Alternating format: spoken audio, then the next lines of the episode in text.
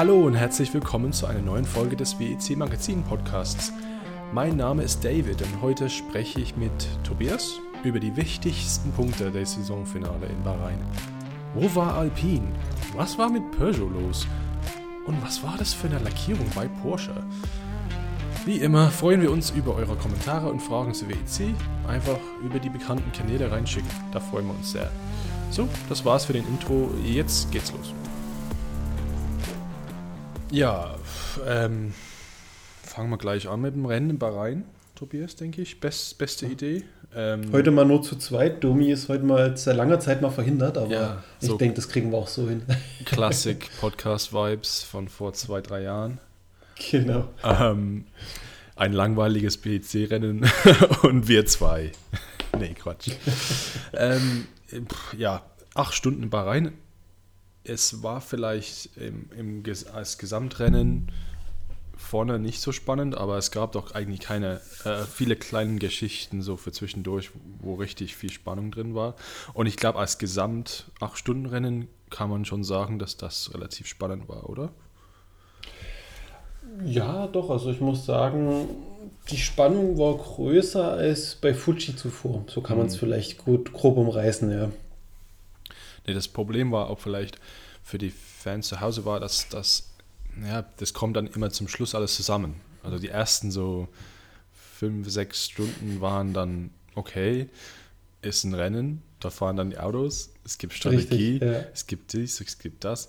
Ähm, man hat gesehen, dass die GT-Pot-Autos zum Beispiel ziemlich nah aneinander waren, wie immer. Ähm, da gab es äh, interessante Sachen, wo zum Beispiel die Full Cross Yellow diese Vorteile geschaffen hat und so weiter. Aber vielleicht kommen wir später dazu. Fangen wir vielleicht mit der Hypercar-Klasse an. Ähm, die hatte mich tatsächlich enttäuscht. Ja. ja. Ich weiß nicht, was ich erwartet habe. Naja, die, ich hätte ein bisschen mehr BOP erwartet, dass man sagt, okay, komm, wir lassen es ein bisschen auf Augenhöhe fahren, weil, sind wir ehrlich, Alpine hatte bis dato geführt und wurde zum letzten Rennen hin leistungstechnisch so stark beschnitten, dass die, nicht, die durften nicht gewinnen, sagen wir es mal so, weil es kein richtiges Hypercar war. Das ist so unterm Strich so meine Theorie bei der ganzen Geschichte. Ja. Weiß ich nicht, aber dadurch war halt Toyota fast acht Stunden vorne weggefahren. Mhm. Und ich weiß nicht, ob die überhaupt mal fünf Minuten Sendezeit hatten, die Hypercar-Klasse. Also das war nochmal so ein glorreicher Toyota-Abschluss, wenn man das so will. Und wenn man bedenkt, was so mit Toyota los war, in, äh, Entschuldigung, mit Alpine war, äh, in Monza ja. zum Beispiel, äh, Sebring, als sie gewonnen haben.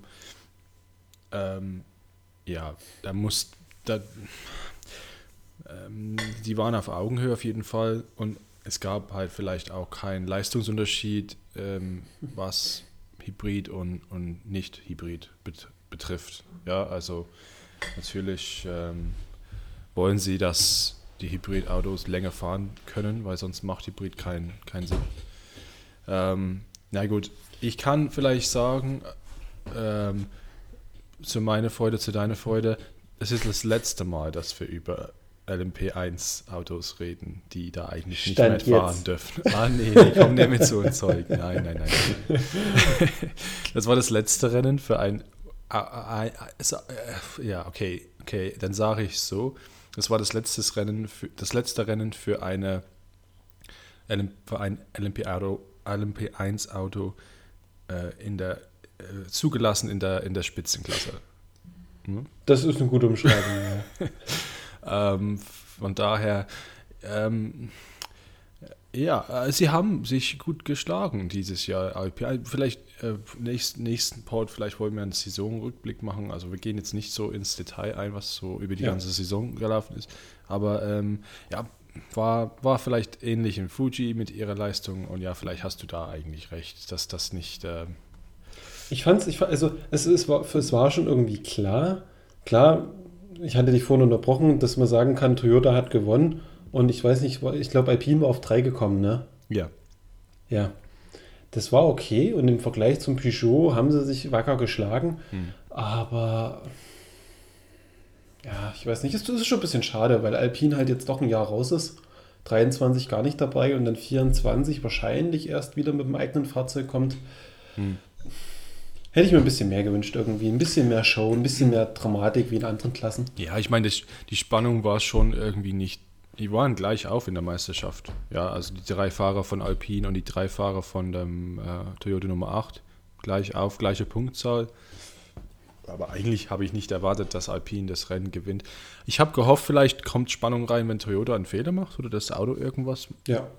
passiert mit dem Auto. Aber ja, ich meine, Es hat halt Ähm. wunderbar gezeigt, wie, wie wichtig eine, die Spitzenklasse in der WEC ist. Man Ja. kann sonst sagen, es ist egal, du hast ja noch drei andere Klassen, aber tatsächlich macht die Spitzenklasse in meinen Augen 50% von der Rennspannung aus. Das ist wirklich, und wenn an der Spitze nichts los ist, ist das Rennen immer so eine gewissen Grundmonotonie. Also das ist schon noch ein bisschen ja. Beigeschmack dabei. Ich hoffe wirklich, dass es die nächsten Jahre jetzt anders wird. Lass uns doch mal ähm, zu Peugeot dann überschwappen. Ähm, Ja. Ich finde, das war, war wahrscheinlich für sie eine große Enttäuschung. Die hätten wahrscheinlich mehr erwartet, denke ich. Äh, na- nach, nach, nach zwei Sechs-Stunden-Rennen jetzt, das dritte Rennen in der Saison über, über acht Stunden. Sie haben vielleicht auch mehr erwartet äh, vor dem Rennen, oder? Um es anders zu sagen, ähm, das hat gezeigt, dass das Auto noch nicht langstreckentauglich ist. Auf kurze Ja. Distanz, auf äh, einen gewissen Zeitabschnitt funktioniert es, aber sobald es dann über vier, fünf Stunden hinausgeht, ist noch ein bisschen Feinschliff nötig. Ich glaube, die Enttäuschung beim Team war bestimmt groß, aber ich glaube auch die Erleichterung bei den Ingenieuren zu wissen, okay, jetzt haben wir eh um die goldene Ananas gefahren, das war für uns kein großer Wert. Zumindest haben wir jetzt rausgefunden, wo die Fehler liegen und können jetzt über die Winterzeit bis zur nächsten Zulassungsphase noch ein bisschen dran schrauben. Aber ich glaube auch vor allem, dass das, äh, ich meine mich zu erinnern, äh, war Bremsenproblem beim, ähm, beim, bei Derestes Auto, also der 93. Äh, Und irgendeins hatte Bremsproblem. doch Getriebe, ne? Ein Getriebe, ja, also Ja, äh, vielleicht womöglich zusammen, ähm, ja, war, war das gleiche Problem. Ähm, also wirklich äh, für, für ein Auto schon wieder ähm, nicht über die Ziellinie gefahren. Das andere Auto vierte mit äh, Ruhestand von sechs, äh, von sechs Runden. Ähm, ja, auf jeden Fall viel Arbeit. Ähm, habe schon wieder gesehen, dass das Auto sich so nach oben und nach unten bewegt. Dieses bekannte Porpoising, was mal Mercedes in der Formel 1 hatte. Ähm, das scheint wirklich für sie auch ein Problem zu sein. Naja, Schwamm drüber. Die halt- haben jetzt einen Winter und dann mussten sie aber nächstes Jahr liefern. Man, wir können nur hoffen, dass es nicht ein fundamentales Problem ist am fehlenden Heckspoiler. Mhm. Also, dass es wirklich kein Aerodynamikproblem ist, sondern wirklich so, ein, so eine Balancing-Geschichte. Weil, wenn es an der Aerodynamik liegt, dann bin ich ehrlich, dann wird Peugeot nicht lange dabei bleiben. Ja, das stimmt. Aber es war schön, sie äh, dort zu sehen wieder und ja, wie gesagt, Ja. äh, gibt Hoffnung, dass das. Äh, sie sind auf jeden Fall besser dran als andere, die noch nicht dabei sind. Ja, sagen wir so. Das ist die spannende Frage, die ich mir stelle. Wird ein Porsche und ein Ferrari, die nächstes Jahr dabei sind, eine bessere Performance abliefern in der nächsten Saison als Peugeot, die ein bisschen Vorlauf haben? Das ist die spannende Frage. Wer Oh. hat den besseren Job gemacht? Ja. Ja, äh, ich, ich freue mich, das rauszufinden. Ja, ja eine spannende Frage. Ähm, darf nicht vergessen, dass äh, Porsche auch noch die äh, Vorlaufrennen in, in Imsa hat. Also einmal Daytona 24 Stunden, einmal Sebring, obwohl Sebring ja gleichzeitig zum WEC-Rennen stattfindet. Also die haben zumindest ein 24-Stunden-Rennen davor. Weil Also, in aller Theorie gibt es eine Budgetobergrenze und alle haben die gleichen Teamgrößen, das gleiche Personal von der Anzahl her und die gleiche Kostenstruktur für das Fahrzeug. Das heißt, einen finanziellen und know-how-technischen Vorteil dürfte keiner der Teams haben. Sehr, sehr spannend, ja. und dann haben wir wieder das Ding mit Peugeot, wo, ja, wie gesagt, das ist vielleicht ein Thema für, für nächsten Pod oder für nächstes Jahr. Ferrari. Peugeot hat sich was ausgedacht. Das ist ähm, marketingtechnisch schlägt mehr als, das als der Ferrari. Äh, es es, es ähm, zieht, ähm, zieht Aufmerksamkeit von Leuten, die, die nicht äh, unbedingt WEC-Fans äh, sind oder, vom, oder sogar nicht Motorsport-Fans sind, weil das Ding sieht so ähm, einzigartig, ja, fast außerirdisch aus. Ähm, deswegen mh, war das zu viel in die Marketing-Richtung, beziehungsweise in die Designsprache-Richtung und nicht, nicht genug in die, äh, in die Engineering-Richtung. Äh, wer weiß, Mal- wir sehen es mal. Hm? Ja, gut. Ähm, also ein kleiner Trost für ähm, vielleicht für Peugeot war und, und vielleicht ein Hinweis drauf, was möglich gewesen wäre, war ähm, John-Eric Wöhn hatte die schnellste Rennrunde. In, Okay, im. Im Auto mit der Nummer 93. Ähm, 1,9 also der einzige, der unter 1,50 war. Also sieht man wirklich, deswegen denke ich, was ich am Anfang gesagt habe, das war wahrscheinlich für die eine riesengroße Enttäuschung, weil sie dachten, hey, wir können hier vorne mitspielen. Und was du auch nicht vergessen darfst, ähm, die, die WEC-Autos werden jetzt, also gerade die Prototypen, werden jetzt traditionell immer für eine Referenzstrecke entwickelt. Der Toyota ist ja zum Beispiel immer für Fuji entwickelt. Und äh, letztens haben sie es im, im Interview, wurde es wieder gesagt im Rennen, der Peugeot wird entwickelt für Le Mans als Referenzstrecke. Klima, Temperatur, Streckendesign. Und da ist es auch, glaube ich, klar, dass der auf den anderen Strecken nicht ganz so ideal laufen kann. Gerade in Bahrain, bei den Temperaturen, bei der ganzen Klimatik, dass dort die, die Winde auch ein bisschen eine Rolle spielen, denke ich. Ich meine, ich weiß jetzt, dass Peugeot nur eine halbe, halbe Saison hatte, aber äh, sowohl Toyota als auch Porsche haben beide im, im, im ersten Jahr ein Rennen mit ihrem neuen, nagelneuen Auto gewonnen. Ja, Beide, lustigerweise beide in Sao Paulo. Also, ja, vielleicht, ja, ja. es liegt daran, dass Sao Paulo nicht drin war. Ja, schade. ähm, gewonnen ist vielleicht zu hoch, aber ich glaube, Ziel wäre schon, glaube ich, ein Podium. Aber naja, gut. Wir Das war, Daumen. das war Hypercar. Ähm, Meister äh, sind geworden, äh, also ist geworden in, in, in der Hersteller Hypercar-Kategorie ähm, natürlich Toyota äh, und ähm, wieder in, in, äh, in den Fahrer-WM ähm, Brandon Hartley sein zweiter WM-Titel. Ähm, meine ich mich zu erinnern. Ja, genau. Äh, 2017 mit Porsche gewonnen, jetzt mit Toyota. Swastam Buemi und Ryo Hirikawa.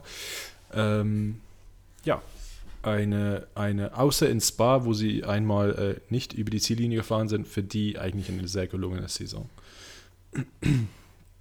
Gut, ähm, lass uns mal zum, äh, zur Klasse mit den besseren Titelkampf ähm, rübergehen. ähm, Dort gleich zu Beginn eine Frage. ja, Hast du die Lackierung von dem Porsche verstanden? ähm, von welchem jetzt?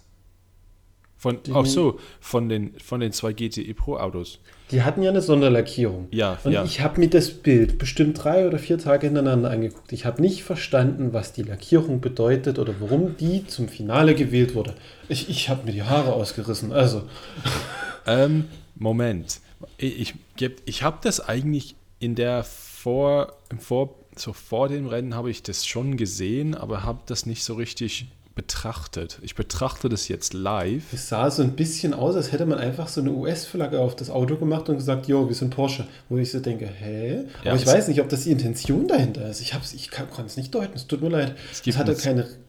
Es gibt natürlich auf Porsche Newsroom 1000 Wörter über die Entscheidung.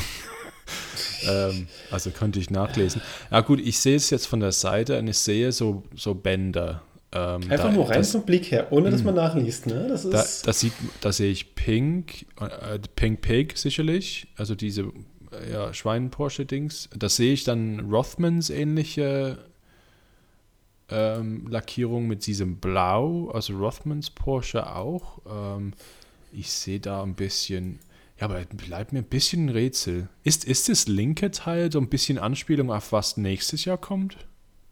Das habe ich halt auch nicht. Das, das weiß ich halt nicht. Weil das wirkte so zu gewürfelt, so willkürlich so. Und trotzdem wurde die ganze Zeit die Message transportiert von seitens Porsche. Das ist die wichtigste Lackierung. Irgendwie so ein bisschen, weiß ich nicht. Also fand ich ein bisschen eine seltsame Entscheidung. Man hätte Ja, es einfach belassen Also, sollen. wenn ich jetzt hier die PR-Zeug lese, oh ja, da steht hier irgendwas von Spectacular und Ja, gut, das Good, Goodbye ist schon okay, ähm, aber Eye-Catching, ja, also für mich jetzt nicht. Ähm, die haben schon Nee, ne? in der Vergangenheit natürlich coole Sachen gebracht, also genau das Rothmans Pink, Pink Pig. Ah ja, das haben sie ja nachgemacht. Also das ist auf jeden Fall eine Anspielung auf das, was die in GT Pro gemacht haben da in 2017.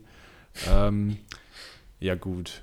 Meine Lieblings-Porsche-Speziallackierung bleibt auf jeden Fall die, diese Gold, ne, Entschuldigung, äh, Rot, Schwarz und weiß dreierlei für die Ja, 9, das war cool. 919 in 2015. Das war echt geil. Ich, Und wie man sieht, haben sie es ja auch beim neuen Porsche wieder aufgegriffen. ja. Und einfach dreifarbig Ich, ich, ich finde das so cool. Man kann, man hat die, die Autos so gut auseinanderhalten können. Ähm, ja. Ja, und mega. natürlich das Rothmans ähm, und, und, das, und das Pink Pig, das war echt cool auch. Naja, ähm, Im ja. gleichen Zuge habe ich mich bei Ferrari gewundert, dass sie nicht auch ihre zigtausenden Lackierungen Revue passieren lassen haben. Ich glaube, in den ganzen zehn Jahren gab es ja nur einen Lackierungswechsel von einem Weinrot auf ein helles Rot. Sau langweilig. ja, die haben, ja, die, vielleicht haben sie das gemacht, bloß wir haben es nicht gemerkt. nee, Okay. ähm, aber, das sie haben die WM echt gut gewesen. Ja. Die haben die WM gewonnen, also das ist eigentlich die Hauptsache. Ähm, aber es war eine knappe Kiste. Von Ähm, Anfang bis Ende. Also das war ja Mhm. wirklich nur so, wer hat mehr Glück bei der ganzen Geschichte. Ich war in den letzten Stunden immer zu am, am Rechnen, ähm, was passiert, wenn das passiert, wenn wer, ja, wenn Matteo Cairoli jetzt 40 Sekunden aufholt. ähm, ja, äh, das, der Ferrari mit der Nummer 51, das eigentlich der führende, der jetzt der WM-Titel, ähm, der, der jetzt der WM, den WM-Titel gewonnen hat, äh, James Calado und Ale- Alessandro Guidi haben es fast ähm, aus den Händen gerissen gekriegt, weil das Auto ja ähm, Schluss gemacht hat fast. Ne? Das hatte ja komplett äh, Getriebe aus, ja, äh, war komplett äh, kaputt. Soweit ich weiß, hat er nur im fünften Gang fahren können. der Calado und dann Puer- der Puergidi. Ähm, ich weiß nicht, ob du das Schlussstück geguckt hast. Ich habe es nachgeguckt. ja, also der, der, der Priaguidi, der fährt dann durch die Boxengasse nach dem Rennen und das Ding ist so, als wenn man ähm, in eine Plastikkarton so eine, eine Sammlung st kleine Steine vom Strand oder sowas hat und schüttelt das so. So. Und ich dachte, wie ist denn das Ding überhaupt nach Hause gekommen? Echt. Also Wahnsinn. Man kann es anders zusammenfassen. Ähm, das Auto hat sich parallel zum Ende der Rennserie auch äh, die Kugel gegeben und gesagt, ich bin raus an der Geschichte. Wenn ich jetzt mein letztes Mal auf der Strecke sein darf, dann Ja, genau. mache ich alles, alles kaputt. Ey, aber ähm, da gibt es Erinnerungen an solche Geschichten aus Le Mans-Zeit. Zum Beispiel der erste Jaguar-Sieg war auch ähnlich. äh, äh, Jan Lammers damals im vierten Gang nur. Ähm, der war noch ein Porsche ein Jahr danach oder Jahr davor. also Je- Je- Jesus Pereira oder sowas ist am letzten Runde stehen geblieben. Ja, also es kann schon schief gehen und es ging fast schief für Calado. Der, der war auch in Tränen so in der Garage. Also das war echt krass. Also der hat gedacht Es war kurz vor einem wahrscheinlich... Toyota-Moment, ja. Ja, also der hat wahrscheinlich gedacht, und weil Porsche Ferrari in GTE Pro ist so, ar- ist so arg umkämpft, also wirklich, ähm, das hätte wirklich wehgetan. Nicht nur, weil sie es verloren hätten, sondern weil es an Porsche gegangen wäre. Man muss aber auch dazu sagen, Ferrari hat den ersten äh, GTE Pro äh, Meisterschaftstitel geholt, den ersten, wo das dann zur Weltmeisterschaft wurde, den ersten WM-Titel geholt und auch den letzten. Insgesamt eine richtig schöne, runde Geschichte. Ja. Also, also ich bin schon froh, dass sie es gewonnen haben. Weil irgendwie das die Historie dieser Klasse noch so ein bisschen unterstreicht. Ja, wenn man sieht, in den letzten Jahren, Porsche ein bisschen enttäuschend, denke ich, für sie. Ähm, ich meine, mh, pf, die letzte Titel war 2019. Ähm, wir Mhm. haben jetzt drei Saisons gehabt, wo sie nicht drangekommen sind. Ja, Nein, nein, da war eine Doppelsaison noch dabei, glaube ich. Ne? das war das Super 1920. Season, ja, Super Season. Nee, dann 20, hatten wir- 1920, das war Aston Martin. Damals war Aston Martin richtig stark. Da hat dann Nicky Stimmt, Team und, stimmt, und Marcus Sorensen gewonnen, den Fahrertitel. Gottchen. Ja. Letztes Jahr natürlich äh, letzte Kurve, ähm, Drama und so. Ähm, wer kann es vergessen? Ähm, ja, ja, und Ferrari, äh, Rennsiege waren, war das Schwesterauto von Ferrari, zum Glück, weil sonst hätte es nicht, nicht ge, gepasst. Ähm, und diese, diese, ja, die waren unterwegs und es war ganz normal. Und auf einmal gab es ein Full Course Yellow und da war mitten in der Boxenstopp-Strategiefenster für alle GTI Pro Autos. Und auf einmal waren die komplett vertauscht. Und das hat Porsche wahrscheinlich ein bisschen das Rennen gekostet. Ja. Ähm, obwohl jetzt äh, zum Schluss das 91, ich dachte, das, das 91 muss unbedingt vor, äh, den Corvette holen, um den Titel ge zu gewinnen und so weiter und so fort. Und dann mit so in der letzten Runde und in der vorletzten Runde hat es nochmal einen Boxenstopp gemacht. Also vielleicht wäre es noch dramatischer geworden, wenn irgendwie der Porsche auf weißt du, auf Kurs für WM wäre ja. und dann musste nochmal in die Box. Das wäre noch, wär noch, noch dramatischer gewesen. Aber, aber generell kann man eigentlich sagen, die, diese, es gab so eine wirre Vielzahl an Full Course Yellow und Safety Car Phasen in diesem Rennen. Schon gleich früh zu Beginn ging das los, die ganze Zeit. Und immer wieder habe ich mich dann gefragt, hätte das Rennen so geendet, hätte es diese ganzen Safety Car und Course Yellow Phasen nicht gegeben, weil ich bin der Meinung, Ferrari hatte nicht die Pace an dem Wochenende eigentlich so dominant zu gewinnen. Es war wirklich ganz, ganz viel Glück dabei gewesen. Ja, ich bin auch der Meinung. Weil, weil zum Zeitpunkt, äh, ich muss jetzt nochmal, bevor ich jetzt irgendwas äh, erzähle, was nicht richtig ist, aber ich, ich meine mich zu erinnern, zur Halbzeit ähm, oder nach, nach, nach drei Stunden vielleicht, ähm, waren wir in einer Position, wo Ah, nee, das war ja der, der erste Full Course Yellow war es. Das war der erste. Genau, das war, ich hatte waren die ersten gesehen. Stops. Da hatte ich ja am Anfang im Ticker gesessen und die, die ersten zwei Stunden war das halt wirklich so gewesen. Du hast die ganze Zeit auf Augenhöhe, trotz Safety Car und Full Course Yellow, Porsche vorne, Ferrari, Porsche, Ferrari. Das hat sich geholt und auf einmal gab es dann so eine Kombination aus ein oder zwei Course Yellow Phasen, die kurz und lang war und das hat dafür gesorgt, dass wir dann auf einmal den Ferrari, der am Ende des Feldes war, auf 1 hatten und dahinter die Corvette auf 2. Ja. Und das hatte das ganze Rennen durcheinander geworfen, weil in dem Moment Porsche so lange an der Box festhing, weil sie irgendwie nicht rausfahren durften oder konnten. Das, das hat dann alles zerstört in dem Moment. Ja. Und das hatte sich erst zum Ende hin dann wieder hochgeschaukelt. Also das war, war ganz komisch gewesen, die Entscheidung. Die ähm, am Anfang, äh, am Ende der, der ersten Stunde, da stand es äh, natürlich ziemlich eng, da waren alle ziemlich eng beieinander. Ich, Ja. ähm, zwei Ferraris vorne, vorne weg und dann zwei Porsches, aber nur acht Sekunden, sechs Sekunden dahinter. Und dann nach zwei Stunden war es äh, 51 vorne. Das 52 52 hat schon wieder eine Minute verloren. Corvette hat eine Minute verloren. Und der andere Ja. Porsche mit Bruni und Leeds hat auch über eine Minute verloren, obwohl sie alle nur zwei Stops gemacht haben. Und das war das, was das halt komplett. Ja, ich meine, aber was, was kannst du da machen? Es gibt, ach ja, es gibt eine Regeländerung nächstes Jahr, was ich ge äh, gelesen habe. Okay. Ähm, Full Course Yellow ähm, wird wie beim Safety Car Boxeneingang gesperrt. Das heißt, Warte, nochmal. ja, also keine Boxenstops. Also du darfst keine Boxenstops mehr während, während der Full Course Yellow machen. wenn, wenn, wenn, wenn ein Safety Car, wenn, ja, also du darfst schon, also wenn du keinen Sprit mehr hast. Oder wenn, as, wenn, wenn was am Auto beschädigt ist. Ja, okay. okay. Wenn du aber zum Beispiel in Spa hatten wir das, dass ähm, Safety Car, ähm, du gehst rein in die Box und du darfst fünf Sekunden tanken, glaube ich, und dann musst du wieder raus. Und wenn das Safety Car wieder reinfährt, dann musst du nochmal Boxenstopp machen. Natürlich, weil du nur fünf Sekunden Sprit gekriegt hast. Ach, krass. Also ähm, das wird Das an, auch das ja ähnlich sein in. Focus Yellow. Damit kriegst du ja viel, viel weniger Durchmischung dann in den Safety Car von den äh, den Full Course Yellow Phasen rein. Krass. Genau, aber ja, ähm, es ist vielleicht dafür gedacht, für, für genau diesen Szenario gedacht, das wir erlebt haben. Damit, damit quasi die Rennleitung sicherheitsrelevante Entscheidungen treffen kann, ohne das Rennen zu zerstören. Ja, okay, das verstehe ich schon. Ja. Genau.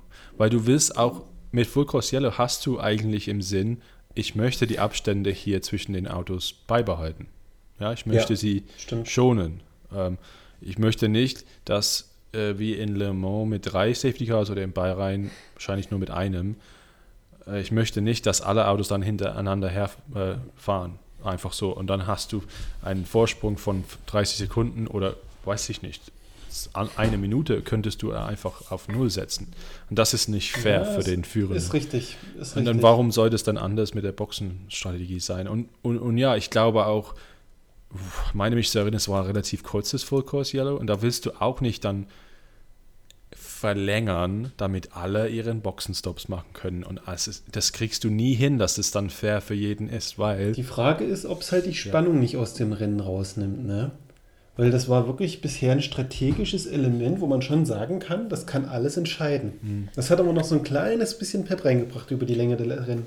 Ich meine, diesen, diesen Jeopardy hast du trotzdem noch drin, weil wenn du halt, wenn das wirklich genau an deiner Grenze ist mit Strategie, da musst du trotzdem rein. Und dann hast mhm. du halt entweder die Arschkarte oder ja, wahrscheinlich verlierst du dann. Das kann natürlich auch passieren, aber ich, ich finde, glaube ich, im, Gener im Allgemeinen ist es eine gute Entwicklung, dass das äh, ja. weggeschafft wird. Ja. Vielleicht ähm, in dem Zusammenhang gleich noch eine Regeländerung, die ich für nächstes Jahr mitbekommen habe. Ja. Ähm, die, die Nachfolge der GTE Pro wird er dann die, oder übernächstes Jahr greift das, glaube ich, ähm, der wird er dann die GT3-Klasse, die ja dann auch irgendwie GTE oder weiß, weiß der Geier was heißen wird, oder GT Plus. Und wenn du als Werk dort eine Werksunterstützung für die Privatteams anbieten möchtest, die ja bisher rein privat, es wird eine reine Privatiersklasse. Und wenn du als Werk dort unterstützen willst, musst du zwingend einen Hypercar-Einsatz machen. Und das fand ich eine sehr, sehr spannende Regelung, weil das dazu führt, dass Corvette, die unbedingt Werksunterstützung weitermachen wollen und äh, mit Ben Keating sogar zusammen einen Einsatz machen, dass die äh, sich mit Cadillac zusammentun müssen, was die ganze Operations-Geschichte betrifft. Ist eh ein, ein Werk, aber die müssen noch enger sich verzahnen, zumindest von der, Re von der Registrierung her. Und Ford muss einen Hypercar bringen. Tja. Oder äh, LMDH zumindest, der, weil sie ihren Mustang fertig entwickelt haben, der für die, genau für diese Klasse gedacht ist.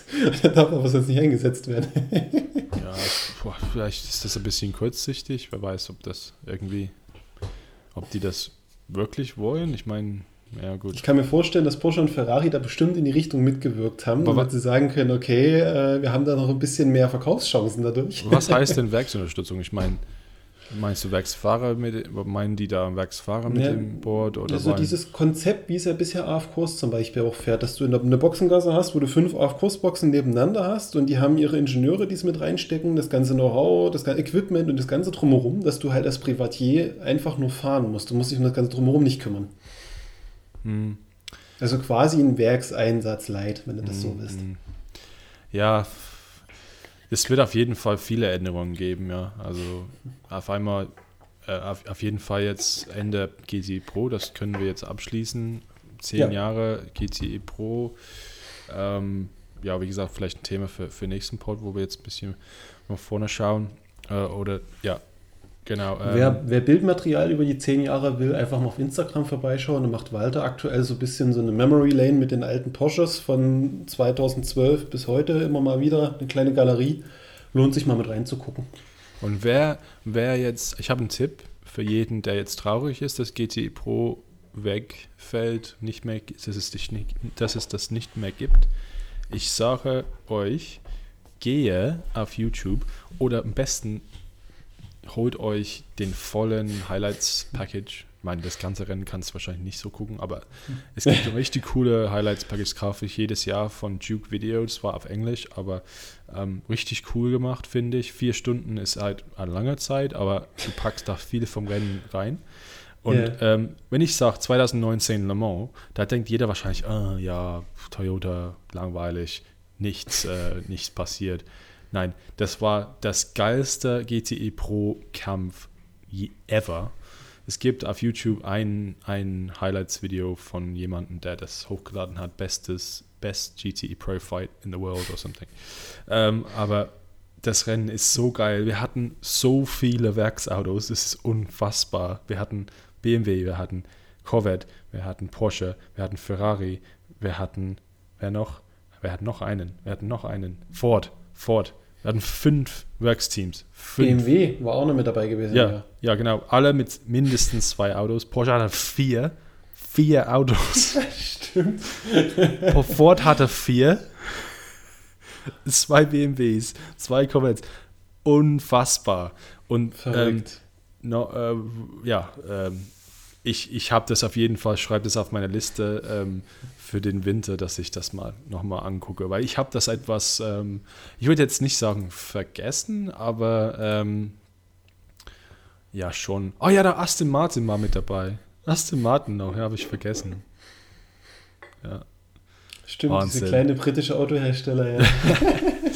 Aber ähm, ja, genau, das, das werde ich mir nochmal reinziehen äh, als, als, Krönung, äh, als krönender Abschluss für. für, für Wir können äh, festhalten, GTE Pro hat GTE sich nochmal eine schöne Abschiedsrunde gegeben. Also da kann man schon sagen, das war okay, auch mit nur zwei Teams, die wirklich beteiligt waren. Ja, also letzten zwei Jahre, da kann man wirklich, glaube ich, nicht meckern. Und über, das ganze, über die gesamte Saison, ähm, ja. Porsche gegen Ferrari, Monza war echt äh, harter Kampf gegenüber die Linie, meiner Meinung nach. Ähm, letztes Jahr Bahrain war ja noch eine Geschichte.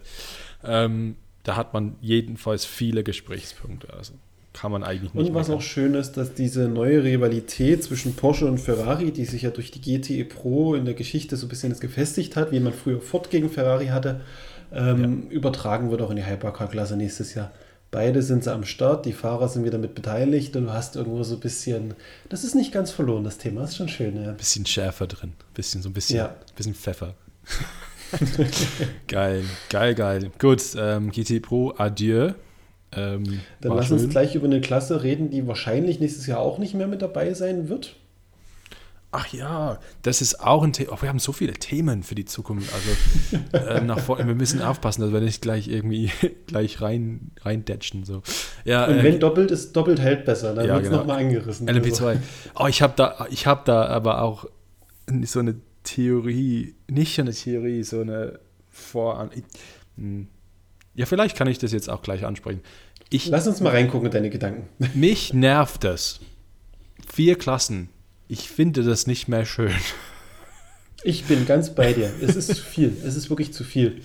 Wir, wir wollen, und jetzt, wir haben so einen Moment, wo, wo ganz viele Motorsport-Fans schauen nach, zur WEC und sagen, wow, okay, wow, oh, die auch, oh, Porsche und, oh, und, und BMW, wow, oh, das wird aber cool, das muss ich unbedingt gucken. Ja, erzähl denen, dass da ein Porsche 911 fährt und das ist in einer anderen Klasse, einer anderen Klasse als der andere Neu Porsche 911, der da vorne steht. Nur weil der, der nicht gerade drin sitzt, nicht gut ist. Es ist noch nicht mal so, dass, dass der, der gerade fährt und kämpft gegen ein, anderen, ein anderes Auto, der Bronzefahrer ist. Das, das interessiert keine Sau. Und es ist in LMP2 genau selber ich meine, guck doch mal die Liste an. Das sind, bestimmt, das sind schon mal, das sind acht, neun Autos, die nicht gewinnen werden.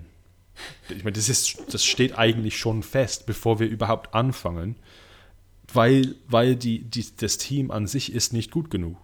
Aber das ist doch totlangweilig von neuen Fans und das versteht, das versteht keiner. Zumal das auch keine Teams sind, das muss man ehrlich dazu sagen, die wirklich große Emotionen oder Historie haben, die mitfahren, weil das wirklich die Serie voranbringt. Das sind noch meist irgendwelche kleinen Bastelbuden, die gesagt haben, du, wir haben jetzt Geld, wir kaufen uns jetzt ein Auto und wir wollen einfach ein bisschen Spaß haben. Mhm. Das ist ja für den Durchschnittsfan noch völlig irrelevant. Und ich meine, nenn mich naiv oder ich, ich schimpfe ja nicht über die LMP2. Ich bin echt dankbar ja, für die LMP2, weil es hat uns auch Kämpfer geliefert, die, die wir nicht gesehen haben in Hypercar. Aber jetzt haben wir eben Hypercar. Nächstes Jahr werden wir Hypercar haben.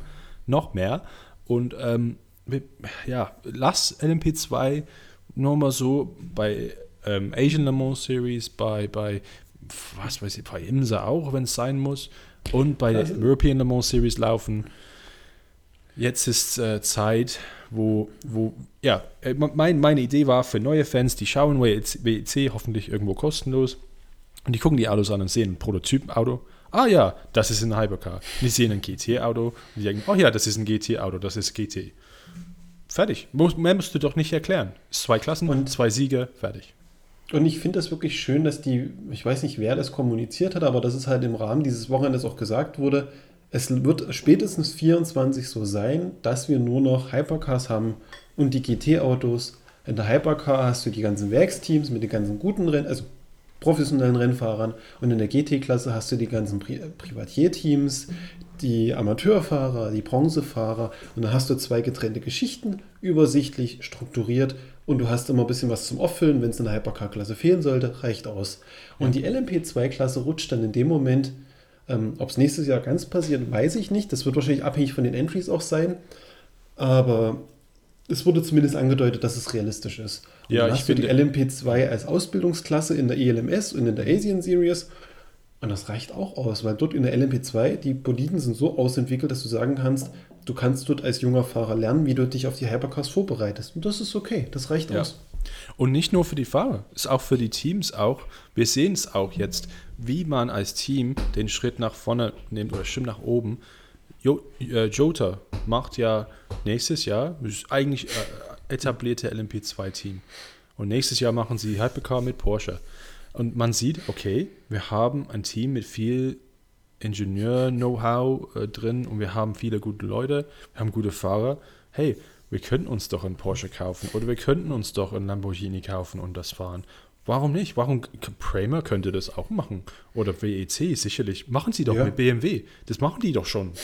Und und und und United Autosports sicherlich auch in der Zukunft, wenn, wenn, wenn irgendwann McLaren dabei ist, ich meine, es liegt doch auf der Hand, dass United Autosports das dann in die Hand nimmt. Das ist, eine, das ist ja der gleiche Besitzer. Ähm, ja, und, und ähm, äh, was wollte ich noch sagen? Ja, ähm, das ist, Da äh, sprichst ja. du aber was Gutes an. Rechne Ja. jetzt mal die ganzen äh, LMP2-Teams weg, die jetzt irgendwo eine Verbindung haben. Wie Prema, wie äh, äh, United Autosports und diese WRT, die ja auch dann weggehen und, und, und. Die fallen alle weg. Du hast ja auch faktisch dann kaum noch Teilnehmer in der LMP2-Klasse. So realistisch muss man auch sein. Und LMP2 wurde, man darf, ja- man darf ja auch nicht vergessen, LMP2 wurde konzipiert als Klasse mit vier Chassisbauer. Ja? Richtig. Und das hat ja nie funktioniert. Nee, weil Oracle hatte damals schon einen entscheidenden Vorteil, nämlich das Auto ist schnell genug und das Auto ist leicht genug für einen Amateurfahrer wie ein, äh, ja, entweder einen jungen Fahrer wie Josh Pearson, Ja. das ist ja gerade aus Windeln raus oder so, keine Ahnung, 16 glaube ich, oder halt einen, einen, einen reichen Mann mit oder reiche Frau mit viel Geld, die, die halt Rennsport machen wollen, wie zum Beispiel ein Roberto González ähm, die können dann ein Setup finden, was denen gefällt. Und das war nur beim Oracle der Fall. Wir hatten, wir hatten Dallara und wir hatten Ligier und äh, Riley haben wir noch nicht gesehen, noch nie eigentlich in der WEC. Es gab ja sogar mal fünf. Es gab noch äh, hier Duquesne, war glaube ich, in, da gab es noch irgendeine Ja, französisch-deutsche Kooperationsgeschichte, die nie fertiggestellt wurde. ja, aber wir, Racing Team Niederland hatte zuerst einen Dallara und dann, die haben es einfach aufgegeben, weil ähm, Fritz Ja. van Aert nicht mit, damit klarkam. Und Chetela war das gleiche mit dem Dallara. Kam nicht, die, die Bronzefahrer, die kamen damit nicht klar. Und ich glaube, das ändern sie in Zukunft mit den äh, LMP2. Ähm, die, die gibt, da gibt es auch ähm, ein, eine bessere Anpassungsmöglichkeit, was gut ist, was ich begrüße. Ähm, Die wo wo die WC wirklich aufpassen muss, meiner Meinung nach. In der Hypercar, was jetzt ähm, Die haben das Reglement doch verlängert von der LMP2. Die haben Ja. eigentlich sollte 2024 ein neues kommen. Und das Okay. haben sie jetzt auf, haben sie jetzt verworfen, weil sie jetzt komplett alles über Bord geworfen haben, weil sie nicht wissen, wie es weitergeht. Und ich glaube, die wurde jetzt bis 25 sogar verlängert. Also da wird sich jetzt mal eine ganze Weile gar nichts tun, leider. Ja, also wenn das wirklich so solche Änderungen, ja, wenn es solche Änderungen gibt, dann, ähm, ähm, dann dürfen sie sich ruhig Zeit nehmen und wenn LMP2 sowieso raus ist aus der WEC, so umso mehr meiner Meinung nach. Das funktioniert Ja, jetzt noch ja. für die Übergangszeit, die können auch weiterhin LMS fahren. Das ist ja ganz beliebt, ja, die Teams fahren gerne in der ELMS ähm, und die sind Und du da darfst ja nicht vergessen, LMP2 gibt es als auch 10 Jahre. Und das Regelwerk, was wir haben, ist von, lass mich lügen, 2014, 15 maximal. Also das ist, das hat auch schon wieder ganze paar Jahre auf dem Buckel. Ja, 14, 15 dürfte, dürfte richtig sein, ja. Ähm, na gut, das ist ähm, so. Ach ja, ich wollte nur noch eines sagen. Ja, die Ja. WEC muss echt ähm, nur eine Sache aufpassen, meiner Meinung nach. Äh, diese Privatmannschaften, die sind echt wichtig. Weil Hersteller, die sind ähm, ähm, zickig. Ja, wenn sie nicht gewinnen, dann hauen sie ab. Kann Und ich wenn- verstehen, ja. Ja, also Ferrari, wenn da kein Erfolg kommt, also drei Jahre, ich erwarte nach drei Jahren und das ist ein normales Zyklus, das wird einfach, hup, wir lassen das jetzt einfach, weil es ist uns peinlich oder es bringt nicht die, die gewollte Wirkung. Aber Privatmannschaften, die verschwinden nicht so einfach. Rebellion. Wie lange war Rebellion dabei? Ja, oh Gott, vor 10 Jahren. Jota, wie lange also. ist Jota dabei? WRC kam von DTM und von GT3 Sport und ist seit fünf Jahren dabei. Es ist alles, die sind alle Namen, die sehr wichtig sind und die müssen halt aufpassen bei Collis, dass, dass die kleinen Teams, die halt Autos bauen oder halt Autos kaufen und wollen mitfahren, dass die das auch dürfen und auf einem ebenen Feld. Ähm, und wenn die das hinkriegen, dann ich denke, es, es kommt eine, eine, eine, ja, eine gute Zukunft. Ich denke, das hat auch so ein bisschen was mit der Führungsspitze beim ACO und in der WEC allgemein zu tun. Ähm, ohne jetzt jemand zu nahe zu treten, aber es sind halt alte weiße Männer, die so ein bisschen diese traditionellen Werte, du musst eine Marke sein, du musst, du musst derjenige sein, damit wir dich wirklich ernst nehmen. Und das ist halt noch so dieser Grundkodex, nachdem so diese WEC ein bisschen operiert in vielen Bereichen. Und das Thema mit den Privatteams, das hatten wir auch schon ganz oft. Mhm. Und das auch persönlich erlebt in der WEC, wie oft Privatteams vom Kopf gestoßen wurden und dann zeitlang nicht da gewesen sind. Ne? Und das wird den Fehler werden sie wieder machen. Solange sich an der Führungsspitze dort nichts grundlegend ändert und junge, frische Leute mit reinkommen, bleibt das immer wie es ist. Immer die gleichen Fehler. Man lernt nicht dazu. Ah ja, aber ich habe doch schon irgendwie Hoffnung, dass das nicht so passiert, weil, ach, wie kann man denn so haben, seh doch die Vergangenheit an, wo, wo es so mau war, seitdem, seitdem, seitdem Audi und Porsche dann weg waren. Ja, da lief dann nichts mehr. Keine riesen Hospice, keine, keine VIP-Liste so lang. Ne? Also das ja. war einfach weniger, weil es gab weniger Ausgaben für Aktivierung, für Marken, ähm, Bekanntheit und so weiter und so fort. Und wenn du diesen, wenn du diesen Herstellern Dollar hinterher rennst, das kann nur böse ändern, weil es gibt nur, ich meine, selbst in der Formel 1, das einzige, der einzige Garant ist eigentlich Ferrari. alles andere ist, ist, ist temporär. Ja. Also, wäre Ferrari nicht in der Formel 1, wäre das auch relativ schnell uninteressant. Ja. Und, und ich weiß noch damals, äh, habe ich damals mit, mit Dominik darüber gesprochen, vor, bevor wir überhaupt diesen Podcast gemacht haben, wie, wie wichtig das ist. Und wir schauen halt die Formel 1 an, das ist ein perfektes Beispiel. Da hast du Williams, ähm, solche kleinen McLaren, okay, jetzt bauen sie auch Autos, aber am Anfang waren sie auch ein, ein, Gar Garagista-Team von Bruce McLaren und so weiter. Lotus war auch so und die waren mhm. unglaublich wichtig. Ja, es bleibt spannend. Mhm. Aber, Aber vielleicht können wir das nochmal abschließen. Ja. Ähm, wer hat eigentlich gewonnen in der Olympics? Äh, WRC. Für die Akte zumindest, ja. WRC, ja, die einzige Spannung war, dass Jota vielleicht, äh, die mussten auf den sechsten Platz kommen und das war dann ziemlich einfach. Und die, ja, WRC hat gewonnen. Ähm, okay. für, ah, die, für sie hat äh, den, die Saison war ziemlich interessant. Äh, muss ich mal nochmal anschauen. WEC hatte eigentlich drei Siege, aber in Le Mans ein DNF. Und das ist halt sehr kritisch. Also, Wegen den doppelten Punkten, ne? Ja. Ähm, ja.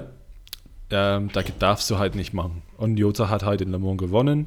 Einziger Sieg dieses Jahr. Da ist, kommt wieder das Thema auf, lohnt sich das in Le Mans mit den doppelten Punkten? Ist das nicht etwas unfair und so weiter und so fort? Äh, in jedem Fall bleibt es so, wie es ist, äh, denke ich. Ähm, WEC hätten es einfach in Le Mans zu Ende fahren müssen. Ähm, ja, das war's. Hätten sie das gemacht, dann wären sie Meister geworden. Naja. Vielleicht noch eine kleine Anekdote zum Jota. Mhm. Ähm, ich weiß nicht, ob du das jetzt als Muttersprachler verstehst, aber im, äh, de, de, diese neue Kooperation aus Jota und äh, der, der Autovermietung, Herz. Mhm. Im Deutschen sagst du ja Herz. Und ähm, heißt aber im Englischen Hertz. Ne? Hertz, ja. genau. Und in diversen äh, Abgründen vom Internet, wo ich so ein bisschen unterwegs bin, entwickelt sich daraus gerade so ein bisschen eine Meme-Kultur. Äh, anstatt E mit U geschrieben, it hurts. Und dann siehst du halt in Jota in der Leitplanke, oh mein Gott, it hurts, this car, it hurts. ich glaube, also, Jota ist ziemlich gut im, im Meme-Spiel auch, ne? Die sind ziemlich ja, ja. vorne mit dabei. Ich freue mich Die, auf nächstes Jahr mit den ganzen Memes. There is only one car in the crit that hurts.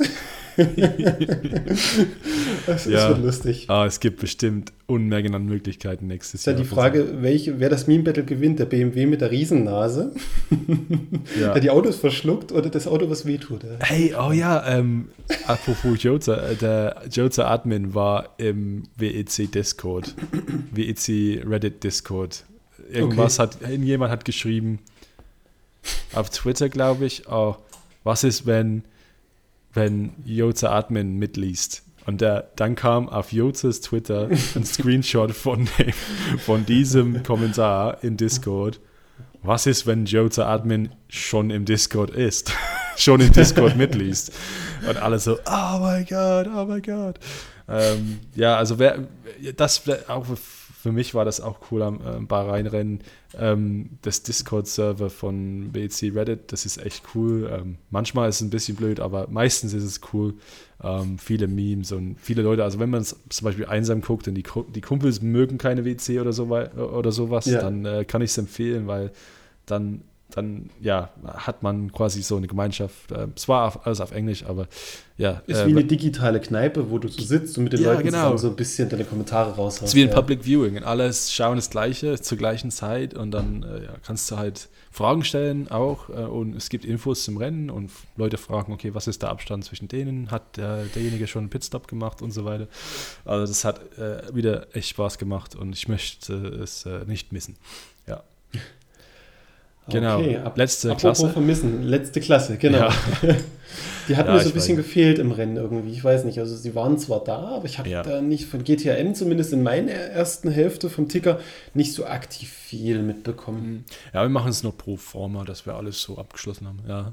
Also Project One ähm, mit Doppelsieg, das hat eigentlich geklappt für die. Das ganze Jahr über nichts gelaufen, immer zu Pech, immer zu Fehler und jetzt, ja, 1-2 Resultat, nicht schlecht.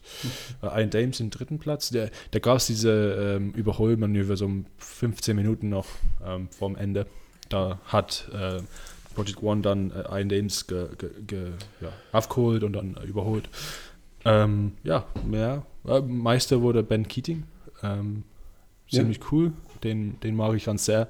Äh, für mich so ein, so ein, so ein richtig äh, ja, Paradebeispiel von Armfahrer. Ähm, der ist in Topform, also der, unglaublich, der Kerl. Der, der glaube ich, geht auf die 70 zu. Und, und, und der wird nicht müde, der zieht Wahnsinn. weiter durch. Also. Und der ist so klar im Kopf. Ich habe den ein paar Mal interviewt.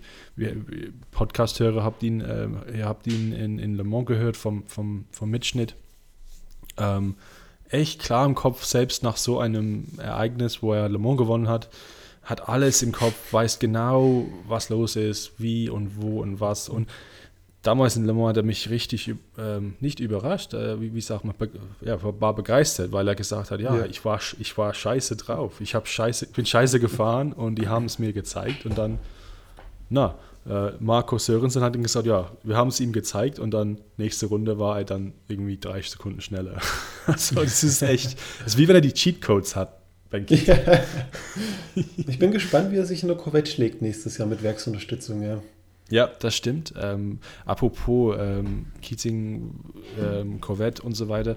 Ähm, er ist kein Fan von der GC3-Klasse. Also ähm, nächstes Jahr ist vielleicht, der mag, ähm, der mag es, kein ABS zu haben zum Beispiel.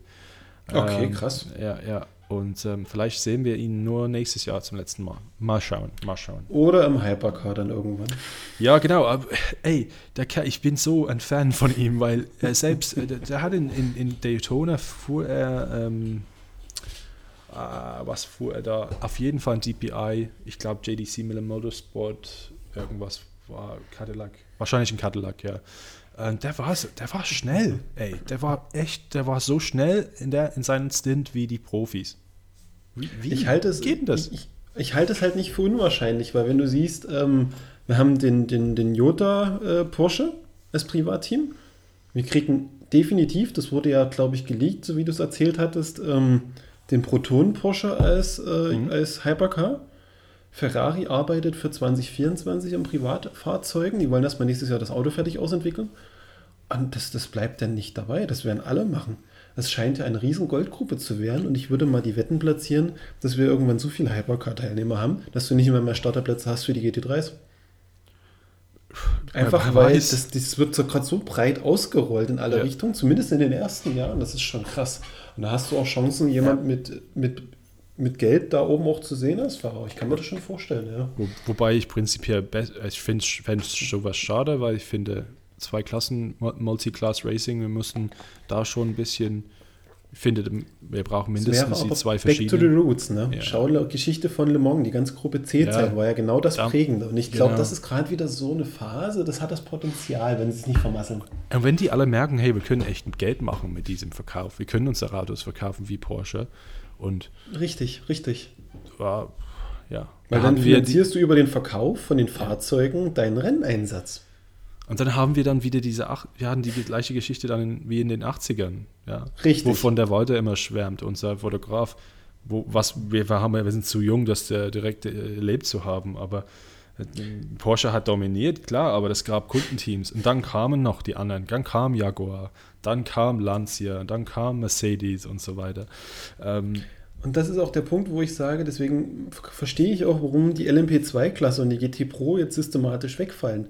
Man reduziert die Klassen, bis dann irgendwann die Nachfrage starr ist, dass du nur noch eine Klasse hast. Dann kannst du das Regelwerk auch ganz anders gestalten. Dann kannst du ganz, ganz neue Möglichkeiten einführen, weil du weniger Rücksicht nehmen musst. Spannend, spannend. Ich freue mich ja, irgendwie. Ich, ich hoffe es einfach mal auf die Richtung. Ja. Ich mich auch. Ähm, es, es bleiben so viele offene Fragen. Das, es kann nur gut sein. es kann nur gut sein.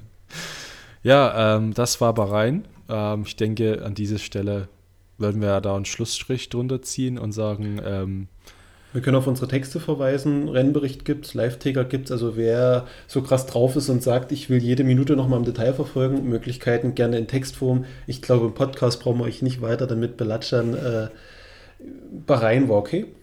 War ja. ein gutes Rennen, besser als Fuji im Verhältnis, aber war auch nicht, war auch nicht eins der besten, sagen wir es mal so. Genau. Aber auch vielen Dank an euch äh, alle, die bei uns auf der Webseite waren. Das waren wirklich für uns große, ja. große Anzahl von Nutzern und ähm, wir sind sehr froh, dass so viele das offenbar irgendwie mögen äh, und wir, wir, machen den Ticker äh, sehr, auch sehr gern ähm, und es freut mich besonders und dich ja, sicherlich auch, dass so viele ähm, ja, da ist so viel mit, mitlesen. Ja, dass wir also bin ich auch wirklich dankbar, dass der Ticker so gut angenommen wird. Wir hatten ja wirklich die ganzen, man muss dazu sagen, WEC-Magazin wird nächstes Jahr zehn Jahre alt. Was auch schon wieder völlig verrückt ist. Also 2013 habe ich den ersten Rennbericht mit dem Domi geschrieben zum, zum WEC-Rennen. Wir haben jahrelang immer gedacht, okay, jeder will nur den Rennbericht lesen. Und am Ende vom Tag haben wir aber festgestellt, jetzt durch dieses Jahr mit dem Live-Ticker, so ein Rennbericht ist zwar cool zu lesen, aber es ist viel schöner, wenn du so eine Chronologie hast, wenn du einsteigen kannst, wenn du mittendrin dabei bist. Und euer Feedback zeigt doch so ein bisschen die Zugriffszahlen, wie wir sie dieses Jahr hatten, hatten wir ich glaube, fast noch nie gehabt in dieser Fülle, in dieser Menge. Ja, vielleicht also, nur zu den Hoch, Hochzeiten mit, mit, mit Porsche, Audi damals, richtig, vielleicht ja. einzige, einzige Jahr, so 15, 16, ja. Also, also da auch vielen, vielen Dank dafür genau. und wir werden mal schauen, wie wir das nächste Jahr gestalten. Also ich denke, irgendeine kleine Skimmig, irgendeine Überraschung werden wir uns irgendwo Form einfallen lassen. Ja. Aber noch gibt es keine Pläne, geschweige denn grobe Ideen. Mal schauen. Genau. es ist eine lange Winterpause. Wir haben mal Zeit. Wir werden uns ähm, im Dezember nochmal zu dritt treffen, äh, denke ich, und ähm, ja. schauen äh, zurück und ein bisschen nach vorne, wie, wie heute halt eben. Und, ich würde ähm, den Vorschlag einbringen, wir machen im Dezember in, ganz in unserem traditionellen Podcast-Rhythmus eine Folge über ein Thema aus der Vergangenheit, was gar nichts mit der WEC zu tun hat. Dass wir uns einfach wieder was rauspicken, wo wir so ein bisschen in die Historie blicken können. Das genau. haben wir die letzten Jahre gemacht, das war eigentlich immer ganz gut gewesen. Genau.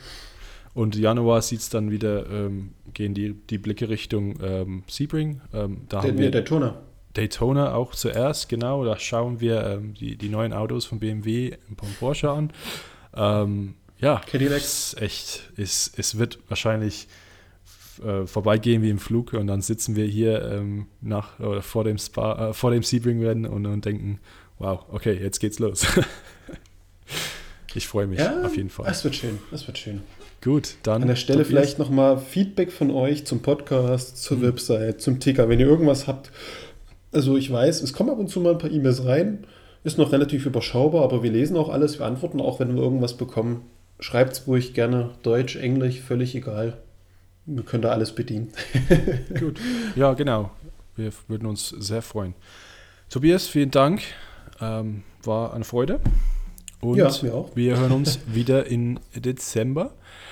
Ähm, und danke, dass ihr alle mit zugehört habt. Tschüss von mir und bis dahin. Tschüss.